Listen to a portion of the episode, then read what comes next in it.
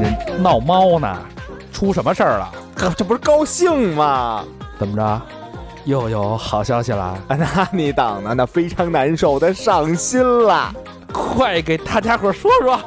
这非常难受。二零二零新款春装重磅来袭，一款棒球服夹克，羊毛的面料，双唇插带，品质螺纹，开模纽扣，毛毡的刺好绣，家伙，一款棉服休闲夹克，菱形行缝，金属暗扣，背后笑脸毛巾袖，限量限时啊，现货，每款各一百件儿。哎呦，淘宝店铺搜索“非常难受即可拥有，”，哎，现在就要拥有！你买吧。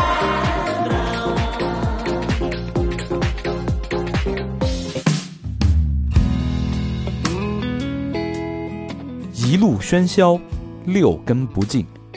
而立无影，不局有时。酒后回忆断片儿，酒醒现实失焦。三五好友三言两语堆起回忆的篝火，怎料越烧越旺。欢迎收听《三好坏男孩儿》。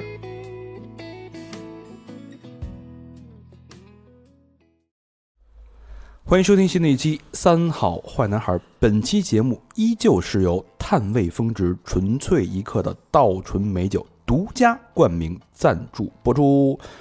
我是刚刚脱离这个这脱离这个自我隔离的大肠，朋友们好吗？你们好吗？朋友们我是小明老师，我是和平。啊，今天就我们三个人啊，三个男人一台戏啊。我们大家放心，我们做了非常严格的这个安全防护措施，哎，嗯，肯定不会怀孕的。比干嘛 都都安全嗯啊！大家尽尽管放心，因为我们之间无论是那个这个路途当中啊，嗯还是见面这个距离，都保持的非常非常好啊，嗯保证不会有任何的身体接触嗯，和唾液的接触。呵呵，一直也没有，这么多年也没有了。呃呃，这时候我我想到那个道纯有一个那个评语录，哎，嗯，叫“这一刻奋斗虽苦，但坚持很酷嗯”，有点应景，嗯有点应景。对然后我觉得有史以来吧，嗯，没有这么这么长时间的，就是人类历史上可能都没有这样的一个事件，对，就可以让这么大的规模的人口人嗯群范围可以在家自我隔离感的觉都停滞了啊啊。这么一个停停摆的一个过程。嗯嗯，呃，那会儿不都说嘛，这个这个这个，咱们这个生活节奏太快了，都想嗯停一停。我觉得这其实是一个挺好的一个停下来的一个机会，虽然对，是被动的，嗯，但是与其挣扎，与其与其与其自怨自艾，不如好好的，怎么能嗯顺从人家，啊、不是顺头， 就是怎么说呢？呃，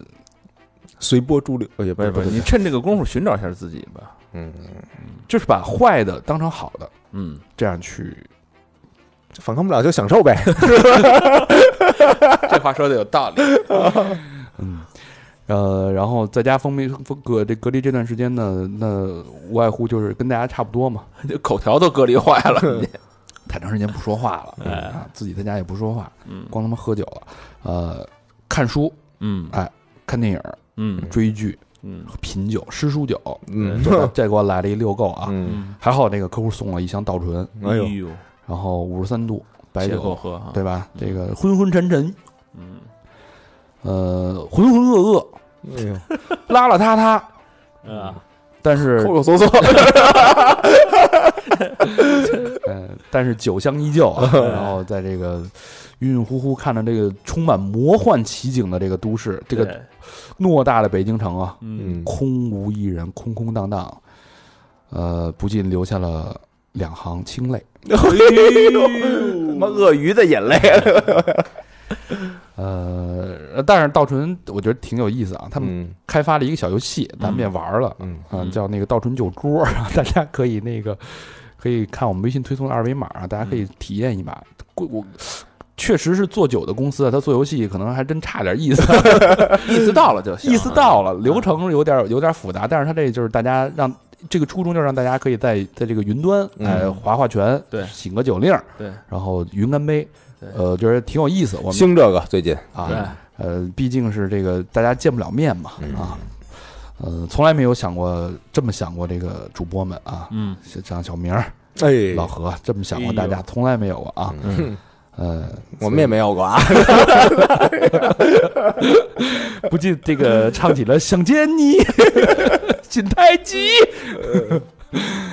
呃，好吧，那这期节目呢，其实我们初衷非常简单啊，就是，呃，刚才老何也说了，在这个现在这个节骨眼儿啊，不给社会添乱，对，那就是你最大的贡献。嗯，嗯，我们呢，能做的也没什么能做的，无外乎就是陪伴，对，尽这个一己之力嗯，陪陪大家就谁想听我们的声音啊，我们就给你放回来，啊，对对，吧？说说这个宽心话，嗯对吧？嗯跟大家聊聊我们最近的近况。虽然心有不甘啊，嗯在家隔离，但是你不能浪费了这个时间。对哎，我们也有很多的思考，嗯对吧？大量的阅读，太幸福了。然后有大量的时间可以去琢磨琢磨这些这个这个些事儿，这么多年发生的事儿，对吧？闭上眼睛想想你自己那点儿那点儿烂事儿，盘盘啊是吧？你对你对吧？你琢磨琢磨去，你品 品。对，去你们家那谁吧，那 谁你们家那越想越能喝呀，干了干了干了，你仔你仔细 品，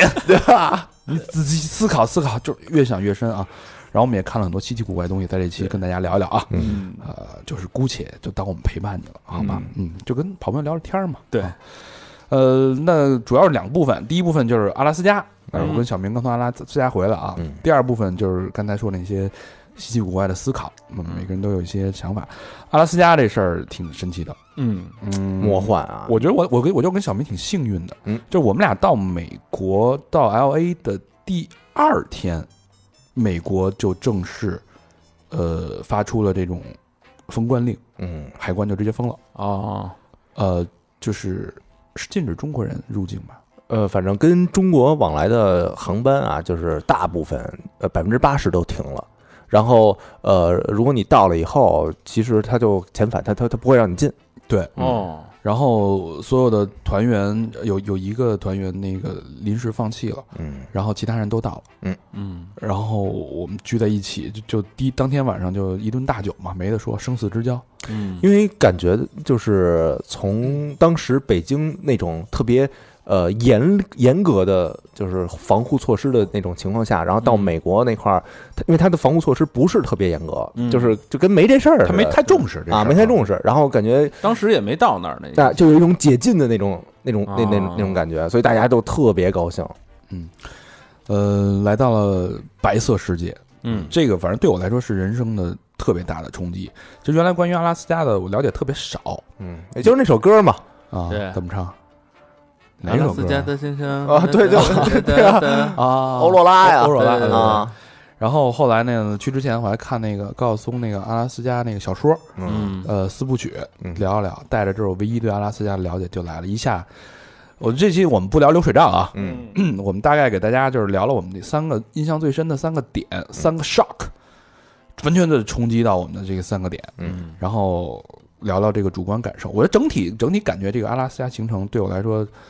我觉得是我人生的浓墨重彩的一笔。嗯就是你可能有一个叫人生的一个 bucket list，就是哎你的哎我愿我咱俩在飞机上还看这个电影啊，对对对，，愿望清单，然后你可以在那上打一勾，然后你拿着那照片，你可以去到处显摆了。 啊，对，就当时我我跟小明还飞机上还说呢，呃，我说这个咱俩这个阿拉斯加 bucket list 这次可以画上，嗯嗯然后其实就像是人生拼图一样，阿拉斯加这个这种这种体验，北极圈这种白雪世界，嗯像这种苍茫的这种这种孤茫这种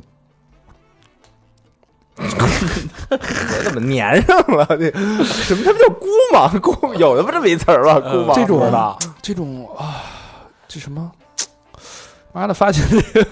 这个大酒喝漠多了还是大漠孤烟直，长河落日，就是就反正就是我我跟站在这种这种场景色面前啊，嗯无论是极光面前，无论是冰川面前，无论是嗯大山大海的面前，嗯，就是完全是失语的状态。对，就是呃，感觉自己啊像是一个文盲，真是文盲，就你不知道怎么去形容你眼前这这片这片天地。就你把窗户摇下来啊，我操，真牛逼，啊太牛逼了！你只能说这个，然后看极，那不是感觉自己是个文盲，就是真是一文盲。然后看见极光那瞬，我操，出来了，出来了，然后变了， 你只能说这种。啊除了什么我操，感觉说不出来什么啊他一直是在我操，这是高频高频词汇。对对对，嗯所以我也理就是反思嘛，说咱们中国这个对吧，正根儿的这个文脉，怎么到到我这个手上嘴上就这样了呢？ 嗯，人人家反正你也没继承这人个。家日本人人能说那个风月同天，嗯，那我只能说风月通俗，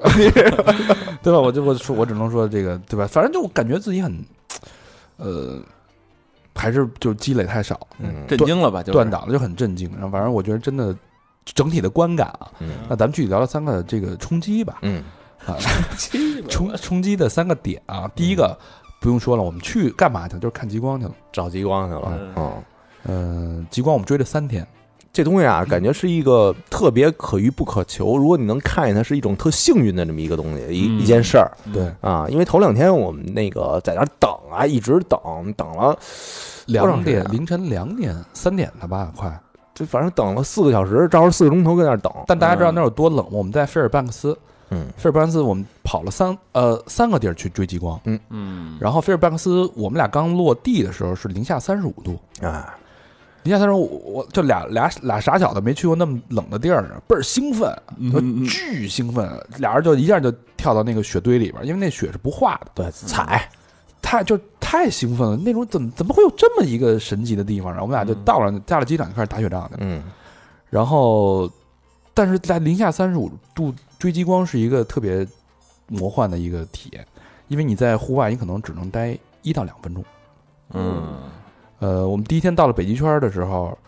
人就是那个导游说这儿就是北极圈了，嗯你们可以下来打卡了。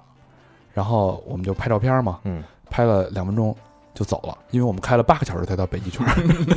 整个等于到了北极圈我们就待了两分钟就走 了。就照那一盘儿一个牌子就没就没了。就没了。然后那天的能见度巨低，就是什么都看不见，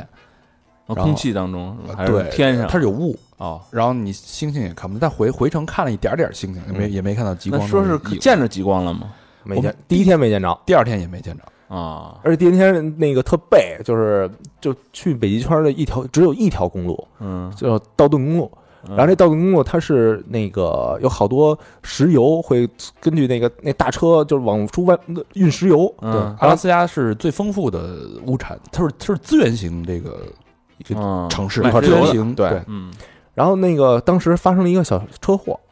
哟，然后我们这车呢就不能跟这路上等着，嗯，得上一休息站等着去，嗯，所以中间就俩小时，等于就就浪费了。对，耽误我们啊好多整个行程全都落后了，嗯然后也没看成。但是特别幸运的是，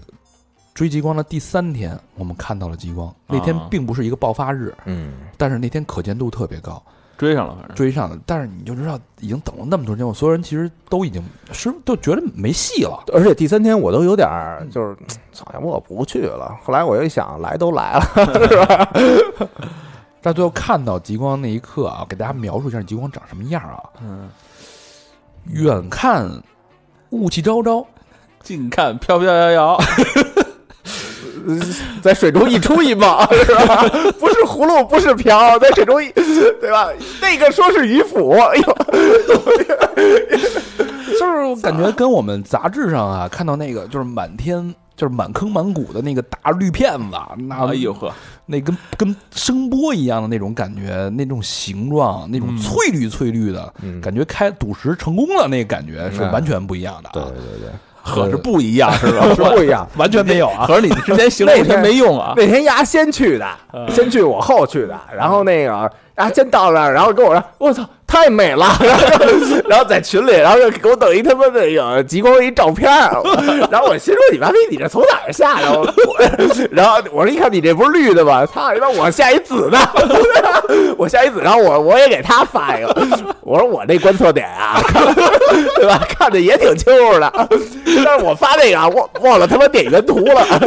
一百多 K，然后倍儿 虚，倍儿倍儿虚，一下被识破了。 对，其实那时候我们已经绝望了，我觉 得他妈的来了三天了，第四天我们就要走了嘛，我觉得肯定看不见了。然后当当大家都绝望的时候，我们从那个地平线的呃脚最底下的地方，发现有一个白色的一个小小的一个小片儿，嗯然后当然若有若无的。嗯这时候我们那个阔儿姐，我们那导游，嗯，我们领队说嗯那就是极光。哦，它是慢慢放大因为他之前去过一次嗯啊，啊，然后它确实隐隐约约有淡淡的绿色，嗯，然后但是它在不停的变化，对，它没有一个固定的形态。就比如现在嗯可能出现一个八字形，然嗯然后一会儿出现一个镰刀的形状。嗯它所谓这个形状是什么东西造成这个形状呢？这哎是是是磁像那种磁铁呗，就是是像那种光，然后里边有血的那个粉末，不是不是不是，还是我本身光就是那个形状？我们特意的去查了一下，嗯，嗯很复杂，它它地球有一些磁场，它会磁影响场啊，这个气气象啊，大气层啊，包括空气的干度、湿度、能见度，反正很多很多复杂的原因，跟你说了你也不懂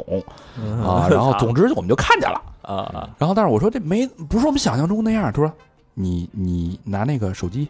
拿有没有他们那个 iPhone 十一，嗯，然后还有三星那手机有那个夜射模式，嗯你看是一回事，你拍出来翠绿翠绿的，还真是，啊，等于看的时候不是绿的看的人因为你可能爆发日才才有那么绿它，是浅绿，嗯啊，淡绿，它是，但是那一刻所有人都从那个车上跳下来了，嗯，也不管冷了，也不管热，所有人在那儿拍，而且一顿狂拍那个拍的时候啊，那手肯定是暴露在外边的，嗯，但是就是基本你冻僵了，然后但是你一一直在摁，对，嗯啊而且你拍那夜射，你必须得停那么三到五秒，太、啊太定兴格奋了，嗯嗯就是真的，他所有人都疯了一样，他在零下三十多度的这个呃这观测台在那儿疯狂的摆 pose，对吧？嗯自己能想到的姿势就全摆出来 了，然后那个我们会放点照片在那个这期就为趁这点绿，是吧？啊这期推送里啊，大家可以看，小明还摆了一些特别猥琐的一些姿势，嘿嗯，啊，真的真的挺有意思。然后感觉真的无憾了，是来了也看见了。但是如果你要是能真的能赶到一次大爆发日期，嗯，能看到满天的橘光，不是极光，橘光橘极光，那真的太橘了啊，太橘太橘了。是然后另外一个就是我没有太多期望的，就是冰川。我们从那个菲尔班克斯出发到安格雷奇，安格雷奇是什么地方？是呃阿拉斯加的它的一个首府，嗯是它最大的一个城市。然后人口也比因为菲尔班克斯只有三万人，是一个很小的一个小镇。嗯，然后安格雷奇是有三十万人，嗯就是它那儿非常大的一个一个城市了，等于是。嗯嗯然后去那儿，从安格雷奇开车大概一个多小时，我们呃将近两个小时的车程，嗯我们到了一片冰川，提前预约好的，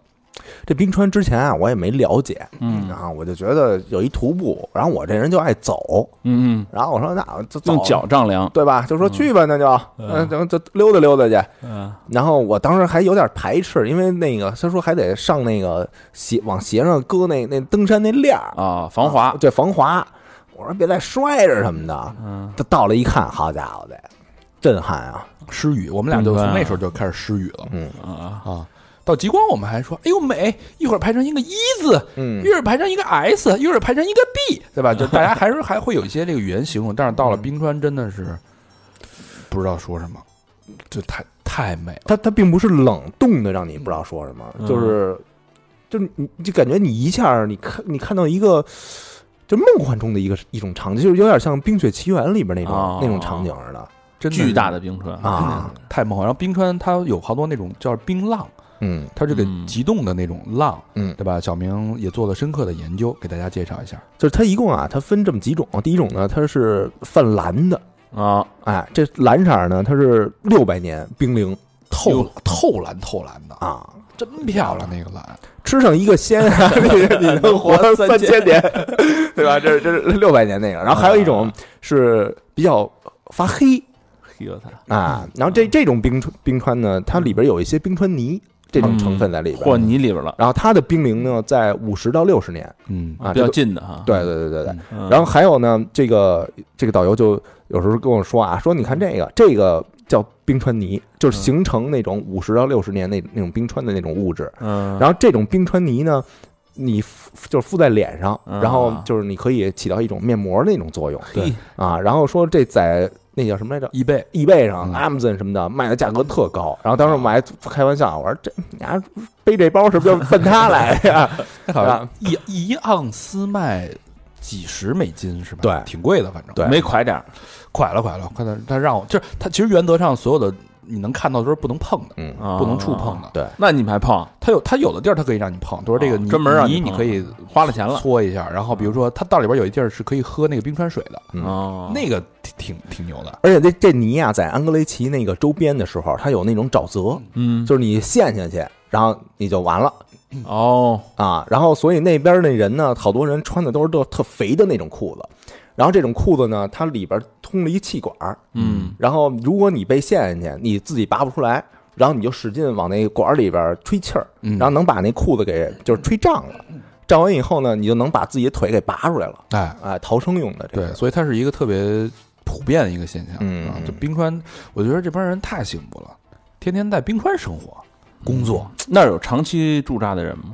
呃，工作人员都在那儿。冬天冰川是可以徒步的，就走上去，哦就像我们那样，走俩小时。嗯夏天呢，因为有一些呃冰川会融化掉，嗯，但是那些五六百年的冰川会一直在浮在冰面上，嗯所以是乘船。那明白你没看芝华士那广告吗？哦，就是大家那个一艘船到了冰川，俩然人后钓鱼那个，然后敲了一块儿那个冰川的那个千年，这往百杯里扔百年千年疾冰嘛，嗯，然后往杯子里边倒了点那个酒，嗯，对吧？呃，就是其实就是这个这个意境嘛。嗯，但那地儿有的有的冰啊，它还挺危险的。就是当时导游就还说呢，说嗯有那种那个就是悬空的那种冰啊，千万别跟底下走，要不蓝冰变红冰。啊，对直接掉下来了，啊对，所以他们那个路都是他们很多有很多经验，所以去探的那条路。趟出来了。他的唯一一个要求就是你不要 off the track，啊，就是一定是在他的规定那条路上走。嗯，因为你要自己像就是你不守规矩的，哦我去那边看，去那边看，你可能掉下去了。哦，然后它里边有一环节特别逗，就是大家嗯让所有人都安静，嗯，然后一点声音都不能出，因为踩在那个雪地上嘎吱嘎吱的声音都不能动。嗯然后你能听见那个水流嗯，从冰面上、冰面下边划过的声音这唰唰潺潺声啊，，对，然后还有那个冰面裂开的声音，哦，有点像他他形容就有点像关汽车门，对，关车门啊，然后爆米花啊哦，就那种声音。就听见砰砰砰砰。你一开始你你走路的时候跟完全听不见，你嗯，静下来就听见身边全是那个声音，哦，就冰爆的那种声音，对，就特别特别神奇的一种体验。就感觉那个地方是有一个生机，有一种活力感的。嗯，嗯，然后走到最里边儿，他给我们让我们品尝那个冰水，嗯那个呃，你可以趴在那儿，小明就趴在那儿捞上一块儿来，捞上一块哦儿啊去品尝。这时候就后悔没带酒，带个稻醇，啊对，吧？带个 whisky，品一下。嗯啊，这种体验确实很震撼。嗯，到那儿我们俩就开始失语了，所以这个第一个震惊就是极光跟冰川，那冰川那会儿你逗留多长时间啊？俩小时吧，走了。俩多小时。嗯还真是旅游去了啊，然后那照片儿啊，我我跟你说了，我那照片儿你怎么拍都是就是封封面屏保，嗯，啊我们得在微信里边贴几张，随就是随手拍，嘿， 你就看吧，对，你你品去吧，啊，千奇百怪。然后他还说，你今天看这冰川这样，明天来就不是这样了，嗯，一嘿一会儿一变。除了有一块儿啊，嗯有一块儿我怀疑是他给雕的， 他他就是反正那个，像是一个富人的，不像是一个它是一个狼头啊，就不从是哦，不是哦不是生殖器那啊，个，不是那，不是那。啊和你们去的，我说的是 狼，大哥，有一有一个就是从侧面看是一个狼头的一个形啊状，还有一块儿特别像的生殖器，我当时也反正都都贴贴的图让大家看看吧，啊，品品，你们俩看的那不是准不是一块儿吗，两个景儿，两个景儿，啊，对，它是根据人的这个心智啊嗯啊，如果这人脏，他就给给给领那边去了。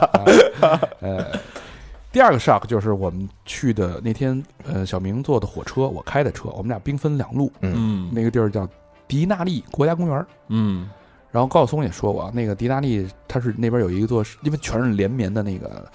群山啊，嗯全是雪山，全是雪山，全嗯是雪山。那雪山那就是有点像那个《权力的游戏》里边的北境，啊，出了那个墙，感觉就是那个呃百叫什么百鬼是不是或者你就这么想啊，有一千多个富士山跟那儿连着，啊？对对对，就那感觉。 嗯百鬼在那儿生生生火，嗯然后我们也拍了点视频，都一一并放出吧，嗯大家看看那个感觉。然后高晓松还说，那是他他运气特好，嗯看神山，看一神山幸运十年，嗯，丫说丫看了十多次，嗯，反正我们也没不知道哪是神山吧，都觉得都像神山，那个那个山啊，它海拔是六千多米，嗯然后那不这这个六千多米是在呃海拔基本上二三二三百米那个地方就长起了一个六千多米的，哎嗯所以它的视觉感会比珠穆朗玛峰还会觉得特别呃更高一等些。于是一大陡坡直接起，啊，对，就是嘿感觉是平地拔起来的，嗯，那感觉也是诗语，也震撼。就是除了我操跟牛逼，没有什么能太多那能你形们容。去这一圈儿没怎么交流，不 是，就它那个那个山啊，它有的时候它有那阳光，嗯然后阳光照在那个山顶上的时候，它是一种金顶，就是黄金的那种那种颜色。嘿然后那会儿你就会嗯特别相信，我操，这不是这上帝跟那儿干嘛呢？感觉哦有是有神存在的感觉。啊嗯然后你看到那个山，它就特别像那个中国的水墨画，嗯，就那个感觉，黑，各种各样的黑，然后嗯深绿、白、灰加蓝天。嘿，对，就你看那个《霍比特人》或者那个什么那个《指环王》里边，他说中土，然后那儿有一些什么 Holy Mountain，嗯，而且他那歌有一有一歌就好像叫 Holy Mountain 什么的。嗯，然后我当时就不明白，他妈一山有他妈什么够 Holy 的呀？嗯，但我一当时去的时候就知道，我操，真他妈 Holy，他妈 Holy fucking shit！山确实有啊有挺让人震撼的，对对对你觉得自然的这种神奇啊，嗯跟人一比，人就我操，太渺小了，太妙，，这就没了。嗯嗯，就是敬畏自然。嗯，嗯，其实跟我们现在心境是一样的。对，尤其像咱们生活在北京的人，北京人基本上没怎么见过山，对对对吧？房山，嗯，Fun Hill。嗯嗯，然后还有一个 shock 就是到了阿拉斯加，觉得这这群人是一群很不一样的人。阿拉斯加特别逗，这个州是美国一个很独特的一个州。嗯首先它是和与美国这个叫本土吧，本土是不连接的，它中间隔一加拿大，哎，嗯，所以你要去阿拉斯加得从那个西雅图飞过去，还得飞三个，个多小时，飞越加拿大。嗯嗯嗯，它跟加拿大是接壤的，啊，是一八几几年是从那个沙皇俄国手里买回来的，嗯单挺边儿的一块地儿啊，挺便宜的，好像是几分钱吧，嘿，就是一大片，几几几英亩的那种那那样，特别便宜。嗯他那个后来发现他这个物产极其丰富，嗯，而且他当地有很多的这个原住民，嗯，呃，嗯叫我叫那个咱们俗称啊，叫霍比特人， 不对叫爱斯基摩，爱斯基，摩人。嗯然后人家说你这么叫人，这是一种蔑称。我给你家当海报，给你炖了，给人家直接就跟捕鲸似的，他们是徒现在还保持着这个徒手捕鲸的这个能力啊他捕猎它。啊！别别招他们啊，嗯他们徒手就能逮大金鱼，那大金鱼多大呀啊！然后他们当地应该管他们叫因纽特人啊，啊，嗯其，实是一种尊称。这帮人呢，第一有多幸福呢嗯啊，就是生一个孩子就政府就发好多好多钱，嗯，然后发老多老多的钱了，然后每每个月都补助养起来了呗，啊，完全给养起来了。然后当他们就过着非常这衣食富足的生活，嗯，就谁想去那边入赘啊？嘿哎，可强强推，因为因纽特人他就是黄种人，哦，对他长得就是长得我觉得有点像蒙古人，哎，有点像蒙古人啊，啊，就瘦瘦小小的那种。嗯，然后你要跟他入了赘，好家伙的，享不尽的荣华富贵啊，所以当地的那个因纽特人就倍儿能生，一下生个七八个是很正常的，嘿因为生的越多，你这补助越多呀。嗯，还有一个特别好玩的地方，阿拉斯加这个州是免税的，什么概念？就是大家就是去美国的朋友都知道，他那个税就巨重，尤其到了加州，百分之九点几，啊，对，呃就就就难难难以想象，就是你买一个一百块钱的东西，你得交十块钱税，嘿，十刀，然后但是在那个阿拉斯加全免税，嗯，完就完全就没有在美国本土的感觉。那除了酒啊，除了酒是有税的，其他都免税。对，但是那那儿的人对卖酒特别特别的认真和较真儿，为什么？因为他那边儿那个，呃，离北极圈越近的地方，它的极夜的情况就是黑夜的时间越来越长，嗯，所以而且外面都零下三十多度，最冷的时候三四十度，你万一是你喝多了，嗯你趴路边儿，你说我我眯瞪五分钟歇一会睡着儿，了你这人就没了。冻都干儿了就，所以就冻了离北极圈越近，他们对酒的管制是越严格。嗯你比如说我跟小明，我们俩去那个沃尔玛去买酒，对那那天没带护照。那然后呃，其实我们仨人啊，嗯一块儿买酒啊，还有还有那陆鑫啊，对陆对总啊，陆总一块儿买酒，然后那个他查，首先啊，我们拿出我们那个有有电子版的，嗯我说你看看一眼电子版的行不行？嗯我说啊不行，必须要实体的，我能摸得着的。对，这是第一。嗯，然后第二呢，就是如果你们仨人，他看见你们仨人进那个卖酒，因为卖酒的是一专门的一个区域。啊嗯然后你出来的时候呢，你一个人因有为实体的陆，陆鑫带了啊对陆总带了。我们说让陆总买，我们俩就不买了对，呗我。们俩就跟边上就我们俩就先撤了。嗯然后人说不行，我他妈看见你们俩了，我看你们仨一块儿进来的，哦啊，对对对，我说我说我们俩不喝，嗯，那也不行。我说我说那我们俩先出去，我让他一人再进来单独买。他说那也不行。对，就怎么着都不行，啊反正已经被发现了。对，对，嘿， 真较真儿啊，就就觉得就就是挺轴的，但是估计他也是为了饮酒者的健康或者生命而考虑的。对，所以他这个法律执行的还是挺挺挺到位的。嗯，然后后来我们就换了一个人去买了啊，派了另外一个人去买。啊哦 呃，还有好玩的就是那儿的那儿的这个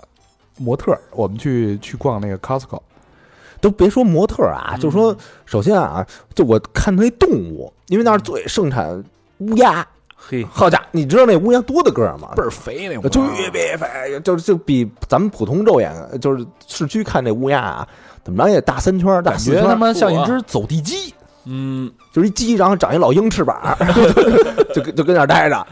然后然后那个这是它乌鸦那种感觉，嗯所以你就能想当地的人，他的也体个型儿是一巨种什大嗯么什么体你型确实挺大个儿的。啊？而而且他们那块儿那车，好多人就是再往北京圈再走一点，他们那车是就是不熄火的，你能理解什么概就念怕吗？怕那什么， 对你打不着，他们那油，因为他那石油是他们最最最最丰富的资源嘛，嗯，又然免后税，啊，对，又免税，然后那就是油好像便两块多一加仑，嗯就是极其便宜。他们车有时候在极地的车是晚上都不熄火，嗯，所以他们就是要么就车里，要么就是回家，基本上在室内，在室外的时间很短，所以他们好多人都穿短袖儿，啊，是我我见过一个大胖娘们儿， 然后穿了一那个短裤，然后穿了一短袖，穿睡裤的也有，对，然后就停车去那个沃尔玛，然后我当时都傻了，我说这三十多度，快四十零下，然后您就穿这个啊小红小小明是一个秋裤套了一个免裆裤，然后旁边又套了一个雪地雪地裤，我说穿了一大靴子，然后还贴俩暖宝宝，然后看人家我这天天就都是其实越在那边待着，人越越越不怕这个的寒冷，啊， 但是他们真胖啊，是真胖。你就想啊，它里边那超市那个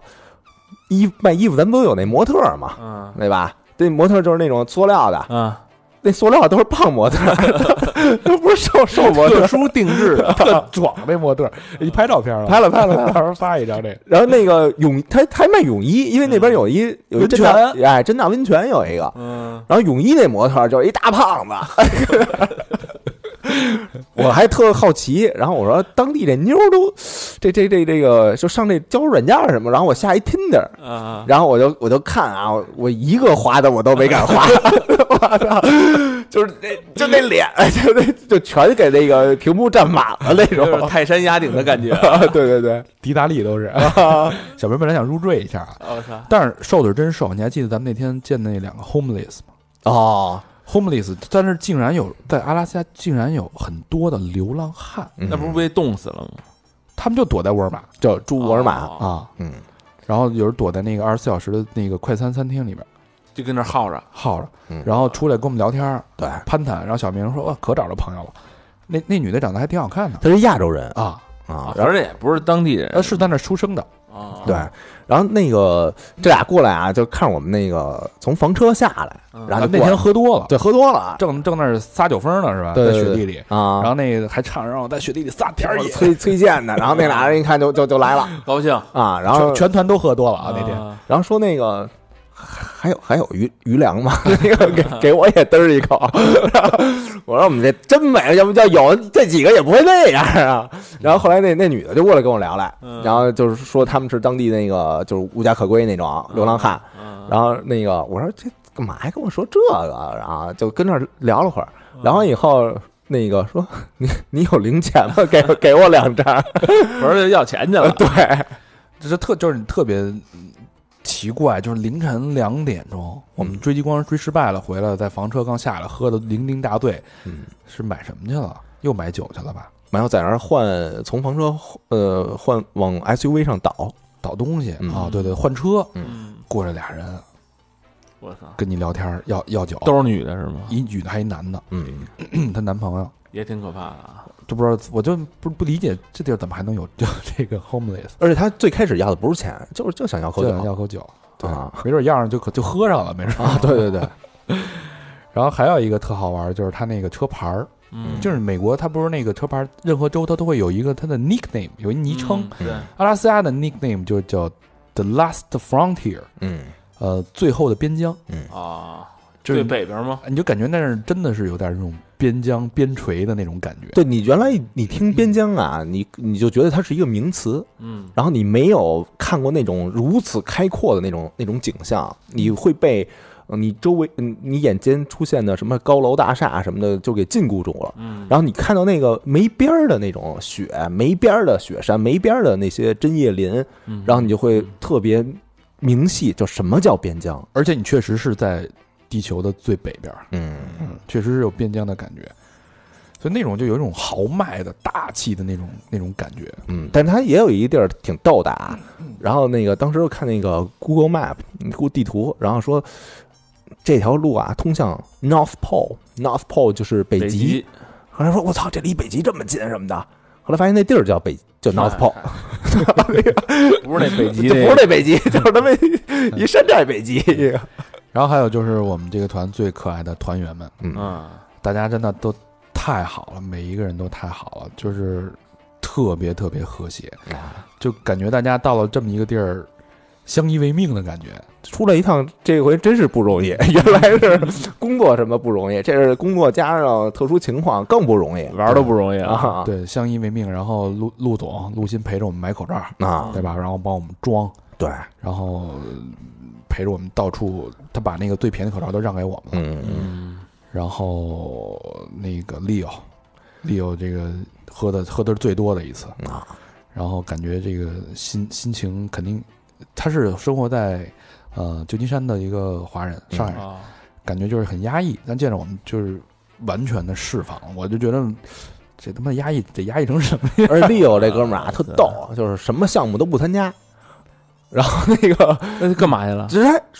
人说了，就想见见你们俩，就想跟你们俩一块儿待着，就想聊聊天，就喝是点要酒，喝点酒，哦嗯，一喝就就多了。哎第二天睡了一天，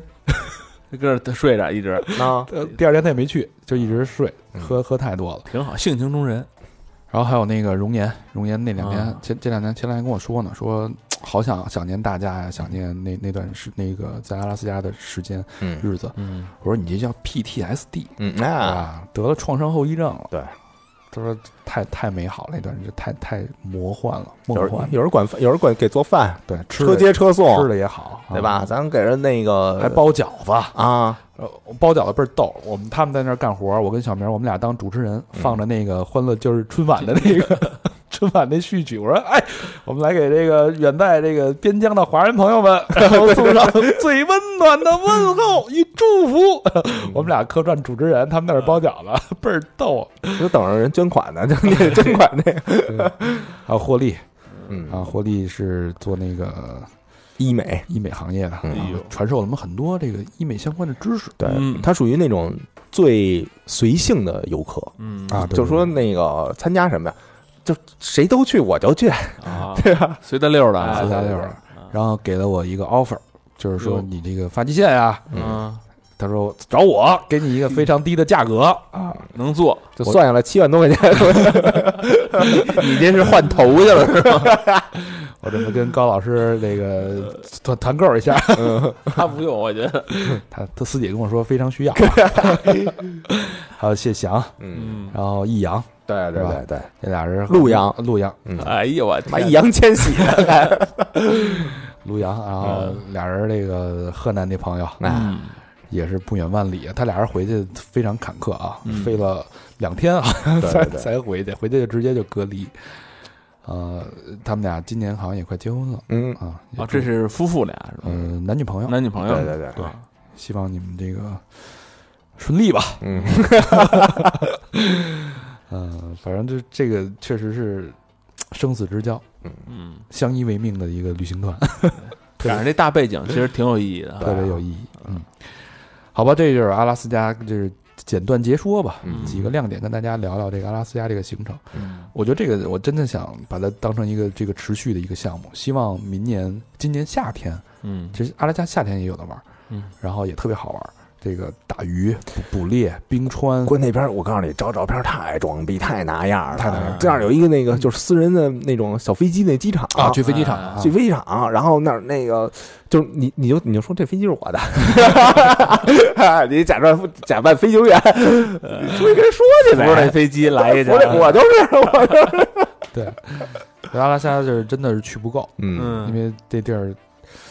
呃，感觉是被世界抛弃的一个地方，但是又如此的充满了各种各样的丰富的矿产，嗯，然后有意思的人，在那儿生存的人都特别友好。我印象特别深的就是，那儿在菲尔班克斯，所有的小孩儿，就只要他听见车的声音，他们都会停下来，嗯然后看着你，跟你打招呼，无论认识你不认识你，因为那儿人太少了，嗯人跟人之间关系都特别亲密，他都会哦非常开心的站在路边儿跟你摆手挥手挥手。就是之前有人跟我说啊，说如果你碰上流浪流浪汉管你要钱，然后你最好你给他，啊，如果你不给他呢，你你指不定那个就是就遇到什么样的流浪汉，他没准给你两拳，给你一刀什么的。啊，阿拉斯加那可没有。然后那个就跟跟我要钱的时候，我要说，就就就说那个 Do you have any change 什么那种，我说 No No No No No No，然后他就说。啊，那个典型中国人的反应， 就就还那种调侃的我说，哦，典型中国人的反应， 多逗啊！反正我觉考得考验你来了，对阿拉斯加这块拼图，我觉得是有意思。嗯，这块拼图属于那种比较难找的，啊嗯嗯，可遇不可求，那嗯，呃，跟大家聊这段呢，不是说为了去炫耀，我总是觉得，虽然我们现在呃困于这个方寸之间吧，嗯但是我觉得了解世界、去看世界的这个心，我觉得等一切过去平静之后，我觉得我们还是要再出发。明年还得走是吧？嗯嗯，我的阿拉斯加真的太美了。好吧，帅帅说聊聊自己吧，嗯聊聊自己，聊聊自己。嗯、这段时间，嗯、说长不长，说短不短，大家有没有看上什么书啊？有多长时间了？现在盘算盘算，就说你这个12月底那你比我们长吧？你比十我二月底开始吧，你得一个多月了，对吧？对，十二月底、一月底、嗯一月底到二月中嘛，这现在是嗯对一个多月了啊。一个多月，我们俩一个半相月相对幸运一点，十四天。嗯啊，嗯，老何，那个小明看什么电影吗？呃，就是这一这一段儿啊，我看的呃有一些是跟咱们这个情况比较相似的，嗯有一个片儿叫《Outbreak》。Outbreak 翻译成中文叫《极度恐慌》，是由达斯汀·霍夫曼和那个呃叫什么来着，就是一老演黑人总统那个摩根·弗里曼嗯啊，他们还有巴 u c k 不也是他演的吗？啊，对对对对对，嗯然后他们演的一个九一九九五年的一个片儿，嗯有点像现在咱们这个这个情况，哦啊他说的是，就是非洲那块儿有一种病毒，然后就爆发了。嗯爆发完了以后，那个呃，后来一嗯，就当时被控制住了。嗯然后后来时隔几十年之后，它又重新爆发了啊嗯，啊。然后就讲爆发以后产生的那些恐慌，然后那些人与人之间的那些关系。嗯然后我我当时特别就能理解，就是如果咱们身处那种情况，他嗯呃，你你会有什么样的感想？感你同身受了。特别感同身受。嗯比如说，当时我记得有一幕特别特别清清楚，就是，呃，家里人然后被染上了，觉得有这同样的症状，要出去被隔离。嗯然后这个妈妈跟她的两个女儿含着眼泪说：“今天晚上别忘了刷牙。”嗯啊，就说这样的话。然后那个我去一下，然后我过几天可能就回来。嗯我操，然太后虐太虐了。这他妈就往出走，然后这俩孩子就想过去抱他妈。嗯然后那个他爸就哭着，就是拦着这嗯这孩子，嗯，就这一幕，然后我想的就就给我这冲击感就太大了。我觉得这种这种场景是在这一段时间是陆续在上演的，嗯对，所谓这种人情亲情的这种，呃，难以割舍。嗯呃，包括你说的那个不要不要忘记刷牙，我我前两天看那个新闻是说一个母亲给孩子嗯，最后一个嘱咐就是说，呃，爸爸妈妈不在了以后，你自己呃买食材、买调料、买盐酱油，嗯要买小份的，嗯，买一人份的。其实就是就是就是说那种特别轻描淡写或者特别朴实无华的这些劝告、这些忠告，嗯，就让人觉得这个亲情就更加的坚固，就更加的感人。嗯我觉得这个很真实，因为真到了那种环境下，你说一些那种肺腑之言，其实没多大用。嗯，嗯真正这种对于生活、对于你要活下去的这种技能方面的嘱咐，对你最后其实需求就是很简单，我就希望你活下去。嗯对，然后这片儿还有一个就给我带来的这个震撼，就是原来我我那个没有特别感同身受的了解到医护人员他们的生活是一种就多么艰辛，或者就是遇到这种情况就像上上战场似的那种感觉。嗯，嗯然后看完以后我就全明白了。你就比如说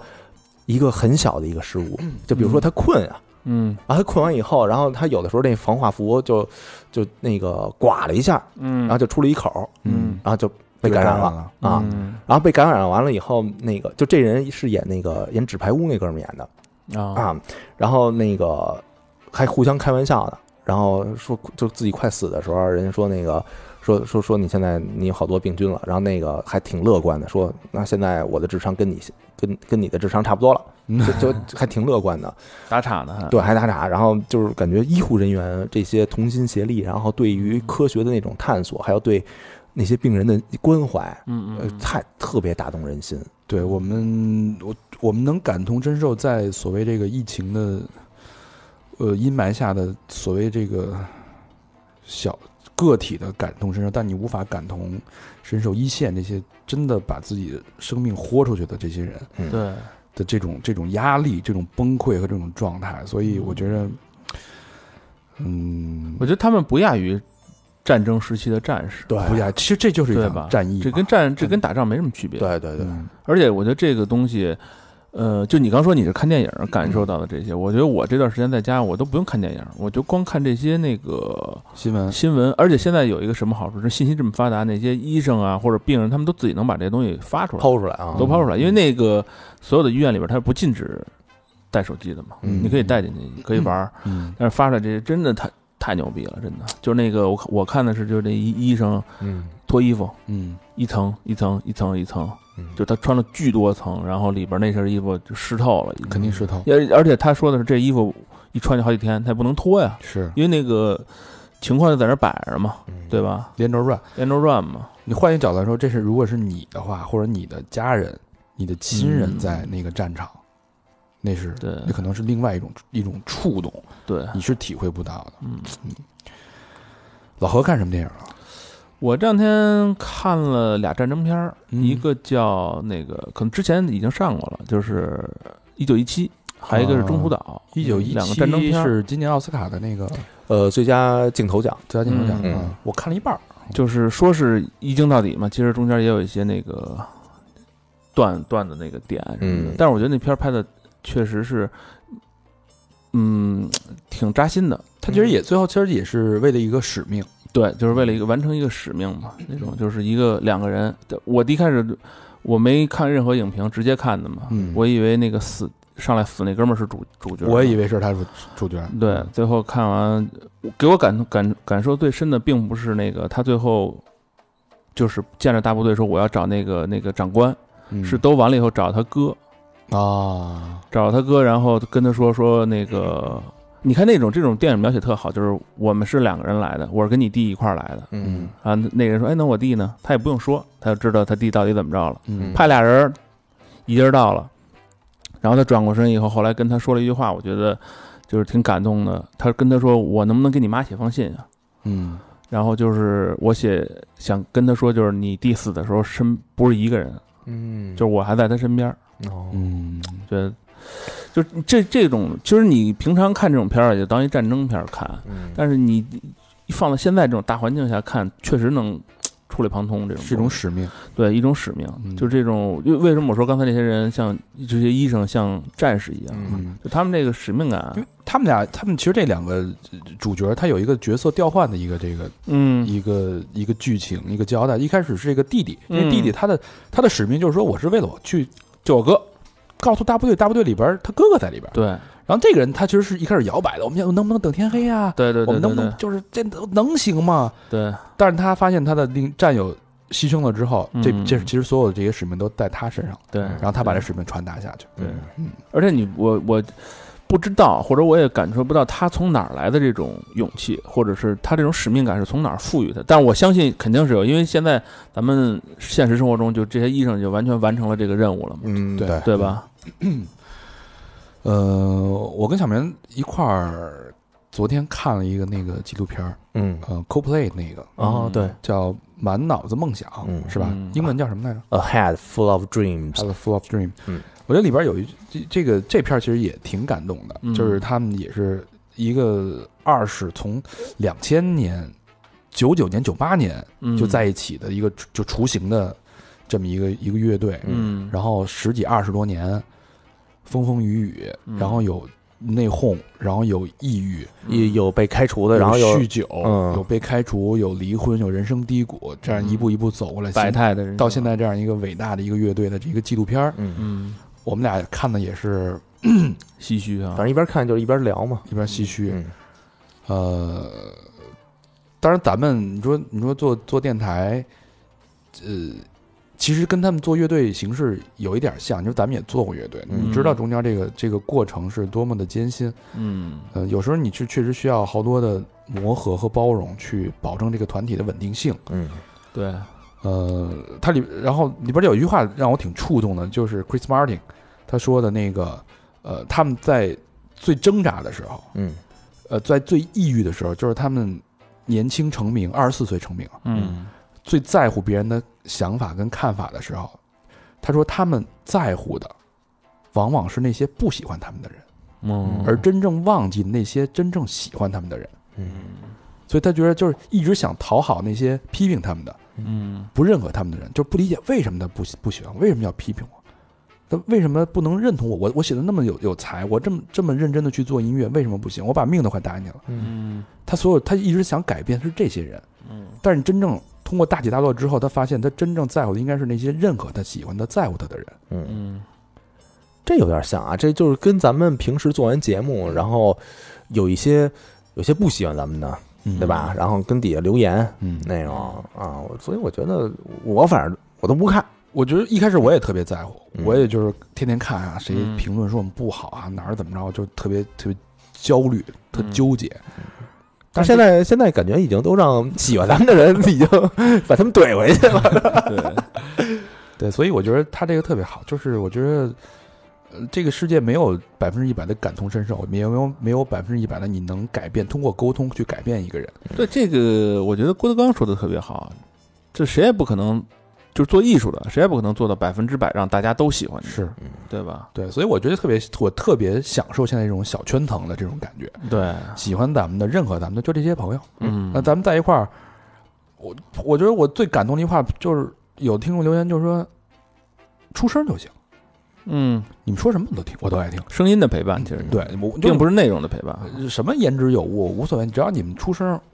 我就安心，嗯就这么简单。我觉得这种我我觉得我们做的所有的努力跟一切就是为他们做的。嗯，你不喜欢我们的，那啊，您就嗯换别台，换别台吧，对吧？那么多台呢，我没法去说服你喜欢我，我也没法去争取你，对我，我也不会在这件事、这个角度、这个方面上去做更多的努力。嗯我更多的是服务好，或者说让更多喜欢我们的人嗯，一直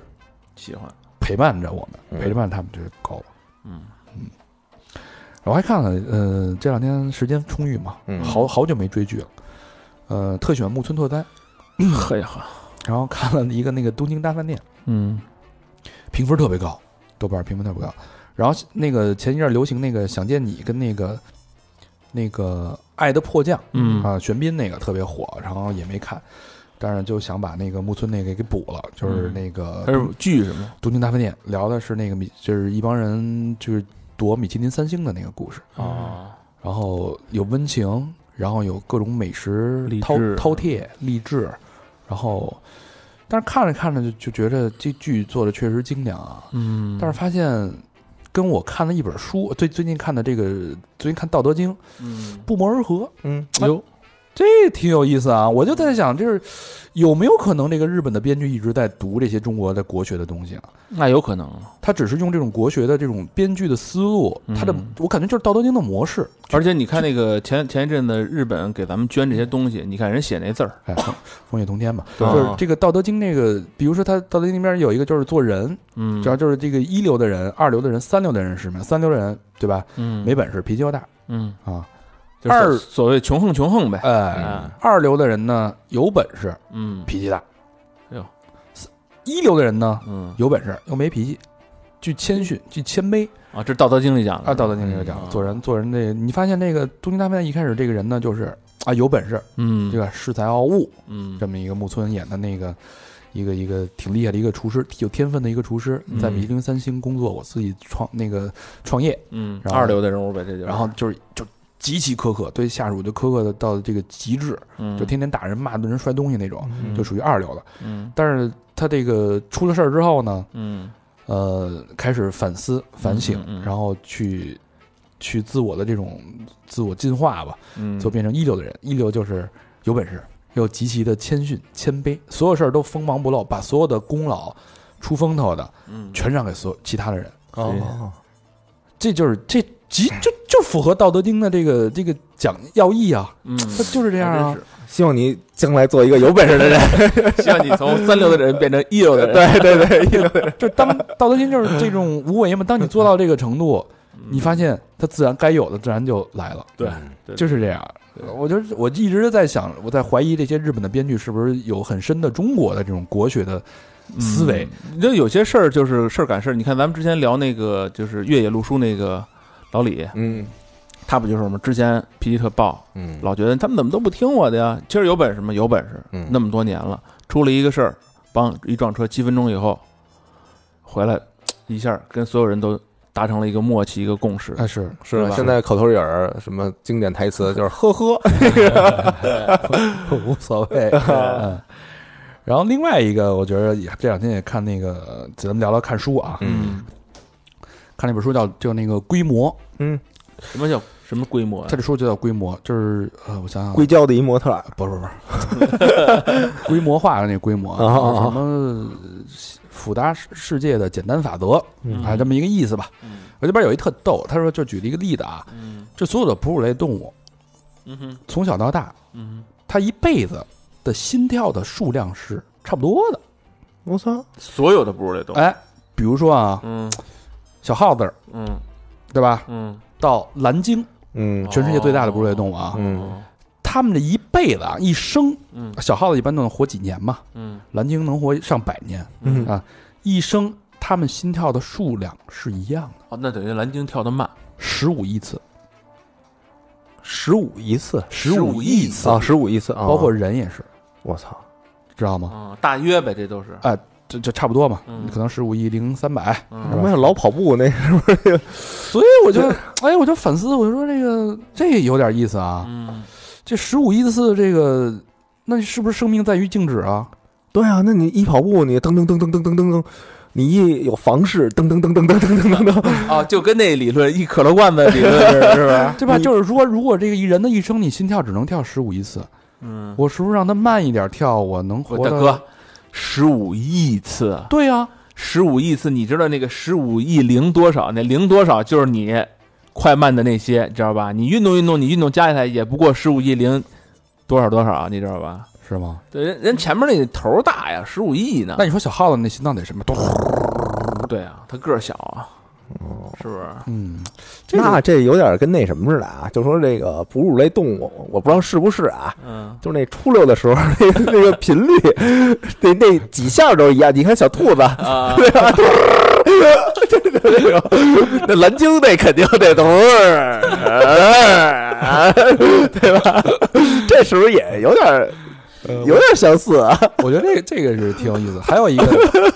还有一个，他就是这个说到这个规模这件事儿，嗯就是你这个人的这个，无论是这动物啊，还是这个城市，包括还是一个公司，嗯它的这个规模越大，嗯，比如说一般人是线性思维，嗯对吧？？比如说我一百斤，嗯对吧？？我这个人是一百斤，嗯然后我那个，呃，这个咱别说人了，嗯，就是一小白鼠，嗯，可能是一百斤，这个，呃，这个二 斤，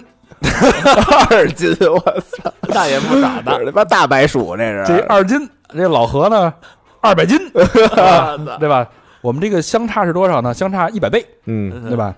大家线性思维就是说，他这个二百斤这个老何嗯？跟这个两斤的这个小白鼠，嗯，这个消耗的能量呢，是不是老何多消耗两百呃一一百倍？倍，这是正常人呢会这么想啊嗯的，因为成比例放大嘛。嗯但其实呢，他说二百倍的老何嗯，他其实消耗的可能是他的八十五倍，哦，明白吗？到不了。呃，就是差不多是八十五倍，也就是说你规模化之后，嗯，你消耗的能量是有递减的，就是说，就规模越大，效率越高，哦，明白吗？你能越节省能量，就跟买东西似的，你单买它就贵，哎，你规模吧， 批发就便宜哎，你批发一规模了，它便宜，啊，哦对。然后到城市也是，城市的规模越大，嗯，它其实对这种公共资源的呃两面性嘛，公用资源这种效率，啊其实也就是用，也就是百分之八十五，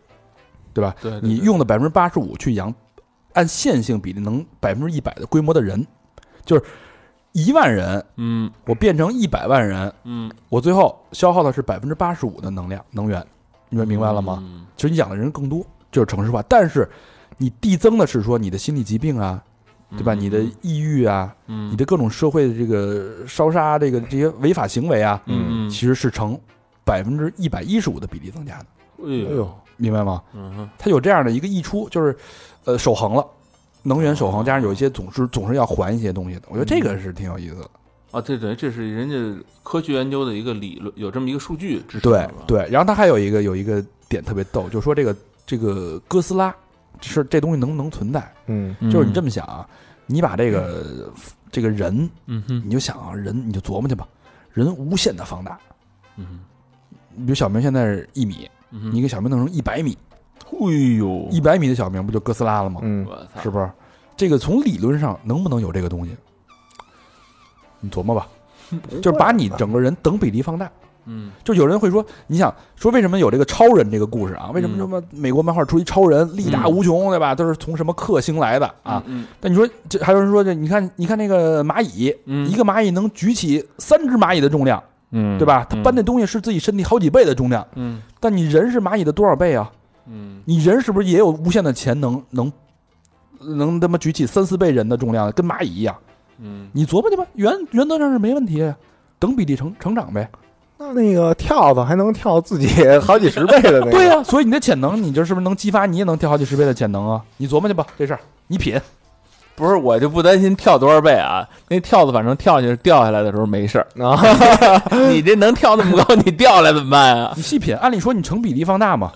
对不对？无这个世界就是一个微观的一个放大跟缩小的一个关系的时候，嗯，你能告诉我为什么吗？为什么你不行吗？为什么你跳不了那么高吗？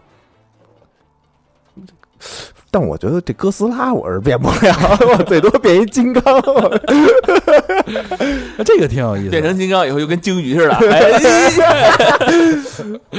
我刚才那个就是他说那规模那个啊，嗯我没理解。后来我换一种思维，我我理解了，你说，对吧？你比如说那个，你单弄一个风俗场所，嗯对，吧？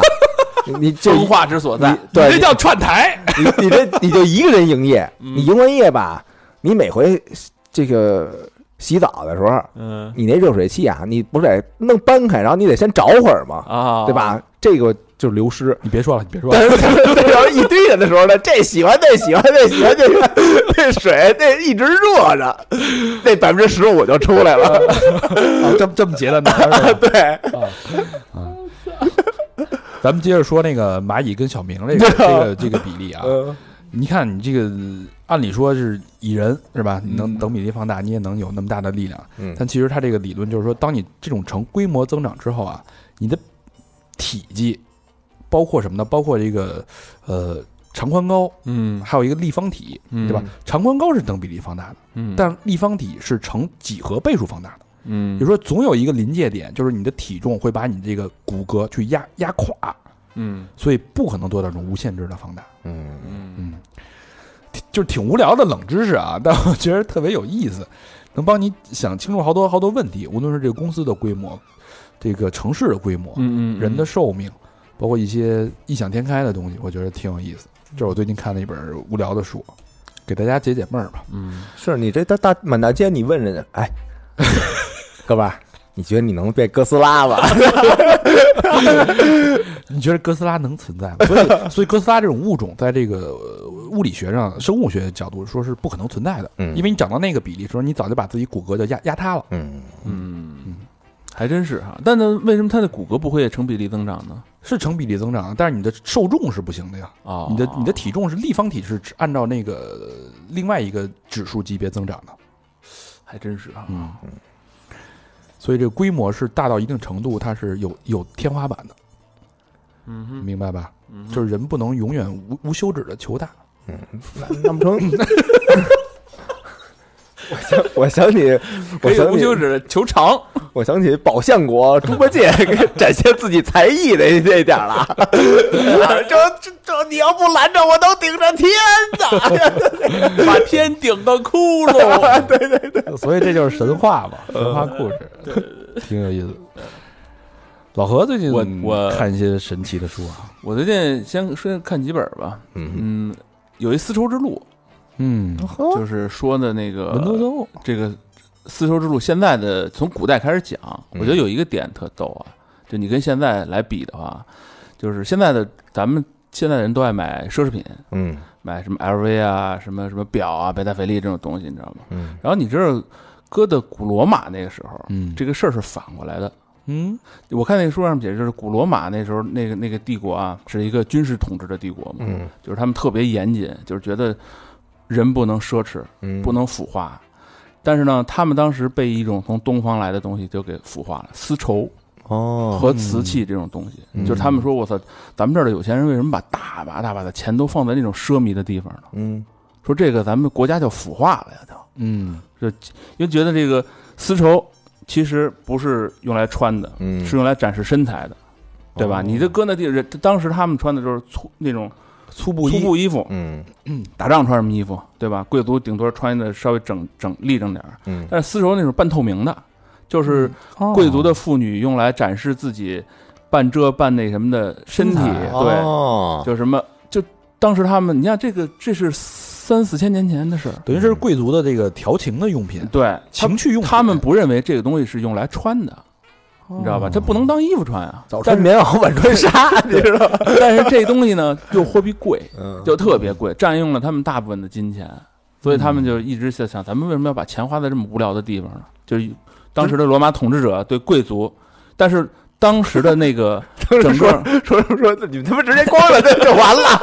那不行，这个还是要这个罗马人是讲究美感的，就是欧洲人，其实他们一直啊就认为欧洲是一个蛮荒之地，就不长东西，什么都没有，没有任何资源，他们一直向东看，哦啊就一直想往东看，就包括现就是现在的伊朗、嗯印度、嗯印度半岛，啊包括中国，嗯就从从那个年代，他们就想往，他们觉得东方是特神奇，就物资丰富，什么这那个，一切美好都在东方，嗯资源来自东方，嗯向向东看。我觉得这东西呃特别好玩，你知道吗？挺有意思，几千年前跟现在完全是反过来的一个，就咱们这边当时是不想跟他们往来，嗯啊就是生输输出东西，就是什么丝，就是丝绸，无非就是丝绸、瓷器这种东西，香料从印度过去的就是香料，啊，他们特别喜欢这些东西，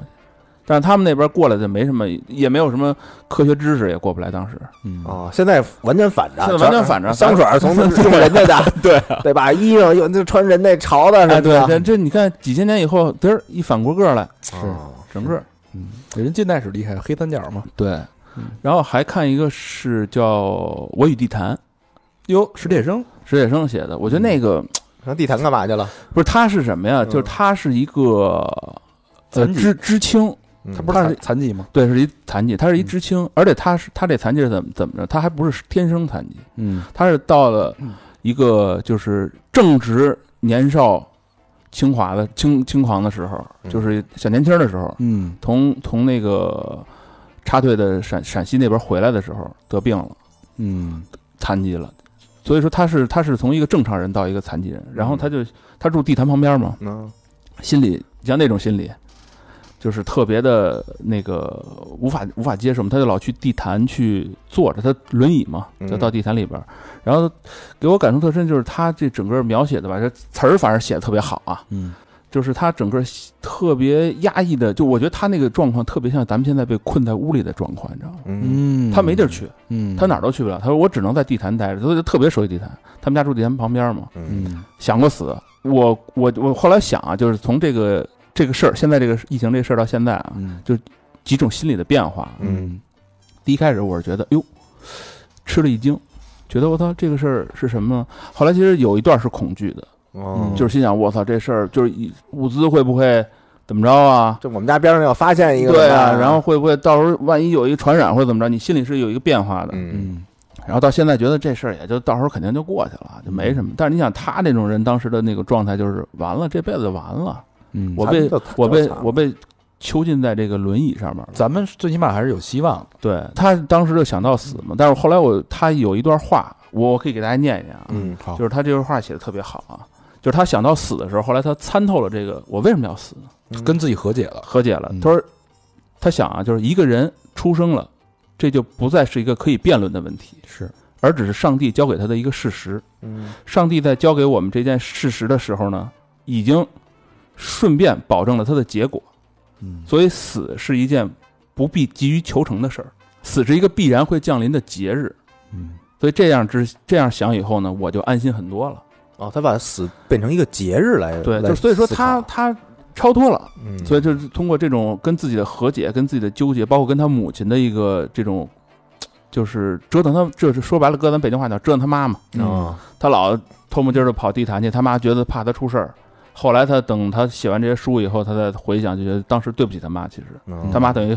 这半辈子都在照顾他，嗯他不理解。我觉得这个给我感感触特别深。嗯，嗯，国语地坛，这是一本很有名的一本书啊。对，嗯我也地坛学生的。然后还一个就是看了几本科幻小说，哟，这是你的主理，对这都个爱看这个嘛这个这主场。对，《时光尽头》，它是一个呃好几个片段的短片组成的，哦呃十好几个短片，其中有一篇写的就是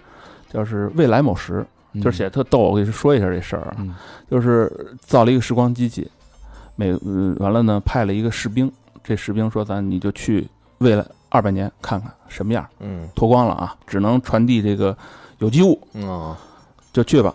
去了以后回来，这哥们儿开始晕头乎脑的，一女的，嗯孤儿，什么都没有。回来以后，他就想，满脑子想说：“我他妈看见是一片荒地，什么都没有啊！嗯说是不是给我位置传错了？”他就跟他的将军说：“说这个事儿。”将军说：“不可能，位置没错。”说：“你再过两天吧。”缓过来以后，又给他说一百五年，咵又去了。他说：“我看见还是荒地，什么都没有。就但是呢，这回有楼房了，楼房都残缺的，嗯，破破荒烂废烂，了。荒废了，有杂草，完了他就各处找什么求生的东西。他是为什么他他回来不由自主，就到时间点了，噌就被收回来了。嗯他不可能在这边待时间太长，他说还是，他说不可能，说你看的有问题，说你这么着吧，给你再往进倒倒，咱拿个七八十年前，撒出去了，撒出去一看，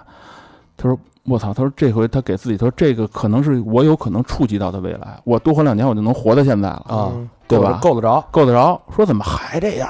还荒地荒地，什么都没有。然后这块儿他就有他认识的建筑物了，嗯，就比如说，哎，这是哪儿哪儿，那是哪儿哪儿，这地儿肯定没错。嗯然后说不行，说这个是不是他妈的，就是这这不异次元空间，就不是我们这个次元，是平行别的空间嗯平行空间嗯了，哦收回来了。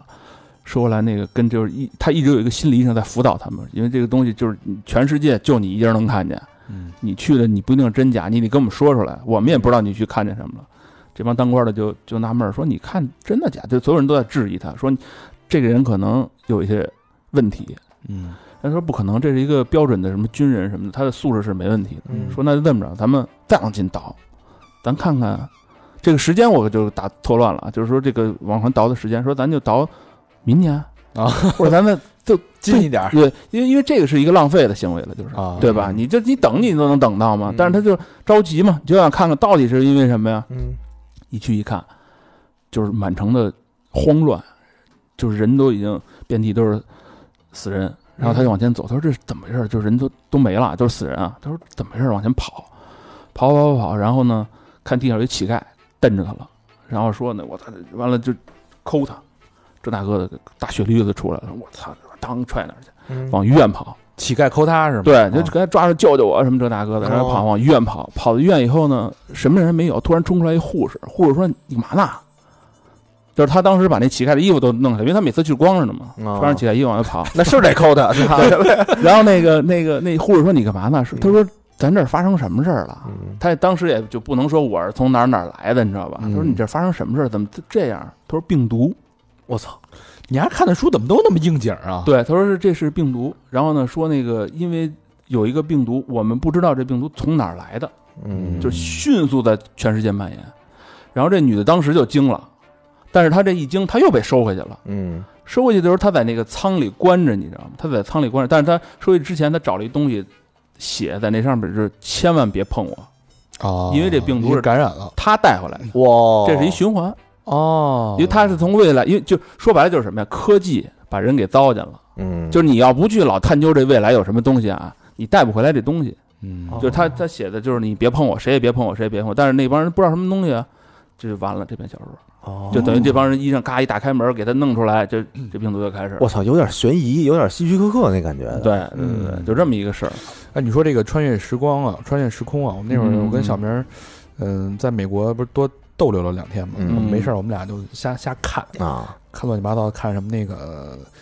第对一一开始看一个是从二零二零四八，二零六嗯六零六几年嗯过来的这么一个人，一个人类，嗯嗯然后发了一个帖子，答着各种各样的问题，对，然后引起我俩这个对这个未知、这种外星人、这种穿越时空的这个兴趣。嗯然后还有一个就是有一个火星男孩儿，嗯，在俄罗斯的一个，挺有我不名知儿啊道你听说过这个人啊，听说过。开始预言，预言怎么着怎么着，我觉得这个也挺有意思的。嗯王八蛋说的还挺准，嗯但是这个也没有让我俩太震撼。嗯，而后来又看了一套牌，哎呦，嗯这套牌叫光明会卡牌，嗯，是什么东西呢？这是一个就一套有点那种，我不知道他们美国的那种万智牌还是什么，哦，就就跟咱三国杀那意思是不是？就是一个桌面卡一个牌。对一个牌相生相克，你出一这个，哦我那个能缓能缓几步，攻击力丧失，然后我多能多。多少点儿什么的对那多给你几种，啊点儿哦有那么一卡牌，那卡牌是一九九五年出的，嗯，出了之后呢，然后它卡牌就是它好几百张，嗯正牌是三百多张，然后反正还有什么辅助牌我也不太懂啊，反正一共嗯得四五百张牌，嗯这每张牌上都写了一个词，嗯然后画着一幅画，嗯底下是一段这个预言的故事，是一嗯段预预言加上一些这个卡这个牌的这个能量属性功能什么属的，性的描述，嗯，嗯呃，挺挺这事儿就挺蹊跷的了啊，有它几张，预测了几个很准的事儿，第一个是那个美国的九幺幺。哎，哦，他画的那个楼是九幺幺那个楼折断，嗯就是跟当时那个最经典的那张照片的场景是一模一样的。着着火火但那个是九五年出的那套卡牌哦，啊，九幺幺是二零零一年，嗯，呃，我我我我这不是造谣啊，我这嗯只说我看到了这个东西啊，跟大家分享，我觉得挺挺挺挺有挺挺神奇的啊。嗯然后第二个卡，第二个应验的卡牌呢是那个，它那卡牌面上画的是一个乌鸦，嗯一个还是一个海鸟，嗯海鸟，嗯海鸟被这个石油这个遍布的裹满了全身，然后哦是一个很落魄的一个样子，望着自己大海的家园，嗯，然后旁边有一艘沉船，石油哦爆裂石油泄漏，呃哎，这个石油泄漏其实这个是也是一个历史也是前呃前几年的一个事件。墨西哥湾哦墨西哥湾的石油泄漏事件，然后当时有一个新闻稿件的一照片，跟那卡牌是一模一样，一模一样，角度那只鸟海鸟的那个等于他都是在这些新闻之前，对，九五年嘛，啊嗯，它是这鸟95那年表情都他妈差不多，然后还有是那个克林顿跟那个希拉里啊，嗯他们之间那个卡牌，还有那个莱文斯基哦，提前也提前那个预预告了。那卡牌特别逗，你把克林顿那张跟莱文斯基那张合在一块儿，嗯是莱文斯呃不是什么，跟希拉里那张合在一块儿，嗯两张卡牌一拼，嗯，希拉里是拿一个绳子是蹬着克林顿的脖子，对跟遛狗似嗯的，哦啊，感觉就是他被他控制了。然后还有一就是莱文斯基嗯把，这三个人画的特别啊像等于，这些都是光明会卡牌的内容。内容，但是这是九五年就画出来了。我操，然后有有两张他那个画的说总统的那个造型啊，嗯，啊第一就是奥巴马的造型，然然后第二嗯呢是川普的一个特写，就是他对比了有一张川普的真实照片儿，表情、角度，甚至就是神神态态、神态都都他妈一模一样我操，那挺牛逼的，啊！看完这个我们就惊了嘛。然后更惊的是有一张就被大家这个破解的这个预测的卡牌，这张卡牌是什么样的呢？我不是说制造恐慌啊，我只是说单纯的描述这张牌啊。嗯这张牌是一个塔中塔，嗯中塔破裂，就是倒就往下下降了、下坠的这么一个感觉，是被砸裂的那种感觉。嗯嗯然后呢，塔的前面是一个近景，近景跑着五个人，嗯嗯，五个人这个表情面目狰狞，然后脸是看不出太多呃这个容貌的细节，嗯穿的服装呢就是奥运会五环的颜色。嗯哦，然后那张钟呢，呃，找到原型就是在日本的一个东京的一个商店好像是，对一个商店的，就是那个钟是一模一样的，嗯一比一的。这个五个底下那五个人的五颜色呢，它其实象征的是五环，嗯哦，也就是奥运，也就是说在奥运会的会发生这样的一个那不就是今年吗？灾害的一个预预言，但是嗯灾害你是地震呢还是什么，你不知道啊。嗯，呃，那个钟上的时间写的是十一点，嗯晚上天是黑的，晚上十一点。对，哎呦，呃这这反正咱们就当一个这个呃趣谈去聊啊，我觉得这是嗯挺有意思的。哎，在这之前还有一张卡牌是那个核电站，嗯然后那卡牌忘了那个哦名是字这样叫什么了。那核电站它是这样的，核电站前面的前景，呃，后景是核电站，前景是樱花树，哎，对，是一棵樱花是树，樱花树日日本，一一枝儿。对，然后那个核电站是泄漏的，嗯，啊，然后它其实是就是预言的是福岛这个核泄漏，嗯都对上了，反正都对上了，不知道这中间是巧合还是什么，啊，我宁可相信它是巧合，因为这个确实有点儿没法解释要。不然很多人说光明会和光照会算是美国第一大邪教呢共济会、光明会是吧？啊，嗯操，这个待会儿，那是这个我待会儿给你看看那个那个图。嗯，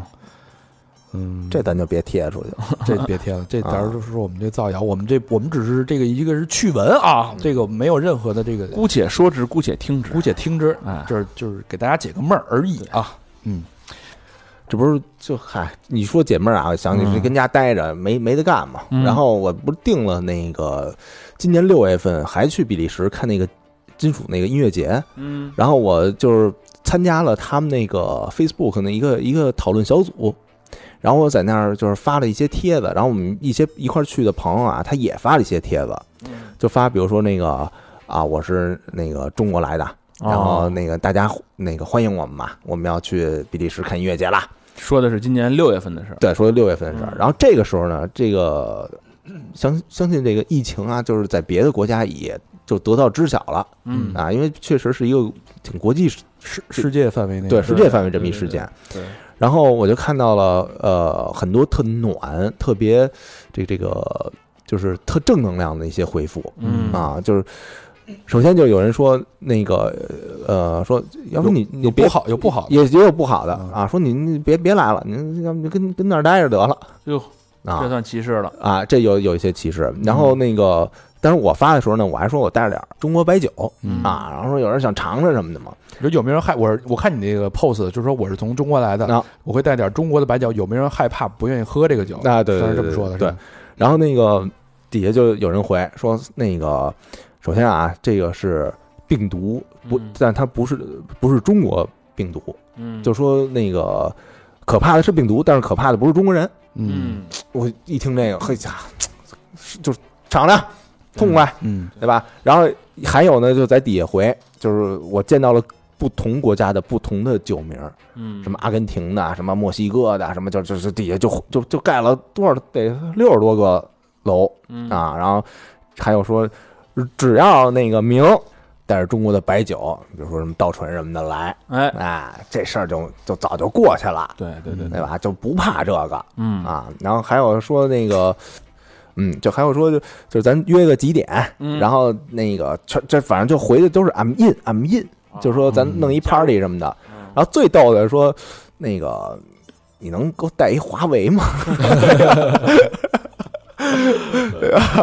就觉得反正都是挺正能量的。我当时看他那个，他朋友圈发那个了，我嗯我觉得还挺感动的。嗯你作为一个那个我听这个听流行的 cosplay 的，听 Coldplay 看到他们金属党这么团结，觉得他们这个组织很有爱，对，很无畏。对，哎呀，从天亮聊到了天黑，嗯我相信一觉之后光明总会来到的。嗯，春天已经来了。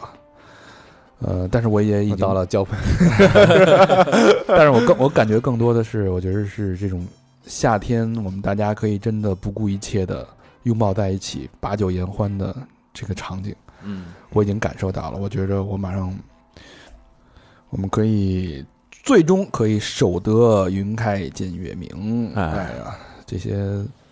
都会过去，这些事儿肯定会过去，嗯希望它成为我们人生的一个宝贵的一个记忆和财富吧。对啊。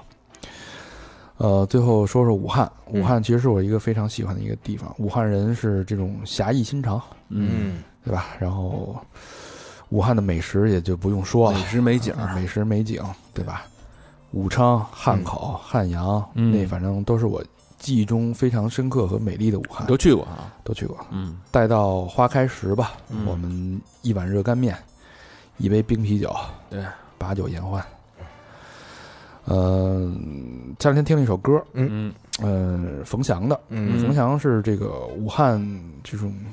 有点像那种吟游诗人那种，就是非常能代表武汉特色的这么一个歌手，民谣歌手。嗯然后他有一首歌是他，他原来是北漂，在北京漂了十年之后，回到这个自己的家乡，还是喜欢呗。哎，回到汉阳的时候嗯写的这么一首歌，叫那个《汉阳门花园》，对嗯，他是用这个方言唱的。嗯歌里边有大量对家乡的这种无尽的情怀，哎呦，这种情节，包括他写了他的姥姥，嗯写了市井的街巷，写的这种各种各样的烟火气息，桥底乘凉排骨藕汤，过路的看风景，住家的卖清茶，嗯这样最美好哦的武汉，我相信始终会最终会回来，回到我们的身边。对，恢复正轨，那恢复原貌。嗯我们一起守望着那一天，嗯，嗯等待花开的时候，我们一起去武哎汉吃一碗面，热干面，组一团，喝一杯酒。嗯，为武汉加油啊！那歌声中，这哎期节目就到这儿了。希望大家健健康康、平平安安。我们下一期节目再见。拜拜拜拜。冬天腊梅花，夏天石榴花，晴天都是人，雨天都是啊。冬天腊梅花，夏天石榴花，过楼的看风景。居家的卖清茶。现在的民居楼，每天都人挨人，外地人去了湖北杭，就来到汉阳门，车子多，人也多。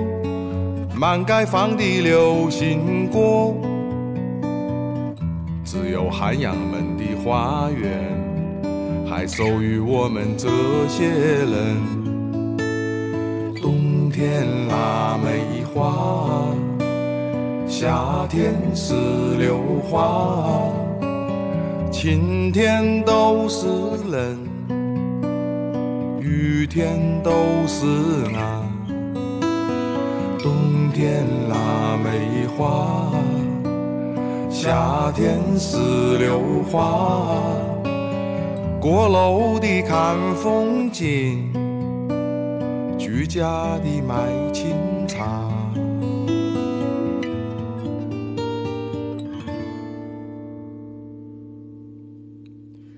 十年冇回家，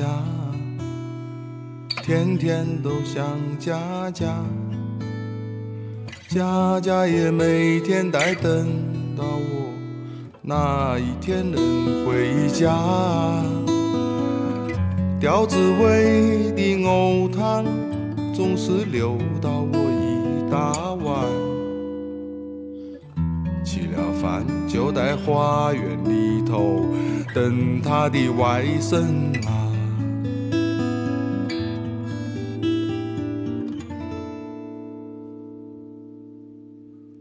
冬天腊梅花，夏天石榴花，晴天都是人，雨天都是啊。冬天腊梅花，夏天石榴花，过楼的看风景。居家的卖清茶，冬天腊梅花，夏天石榴花，晴天都是人，雨天都是啊。冬天腊梅花，夏天石榴花。过楼的看风景，居家的买青菜。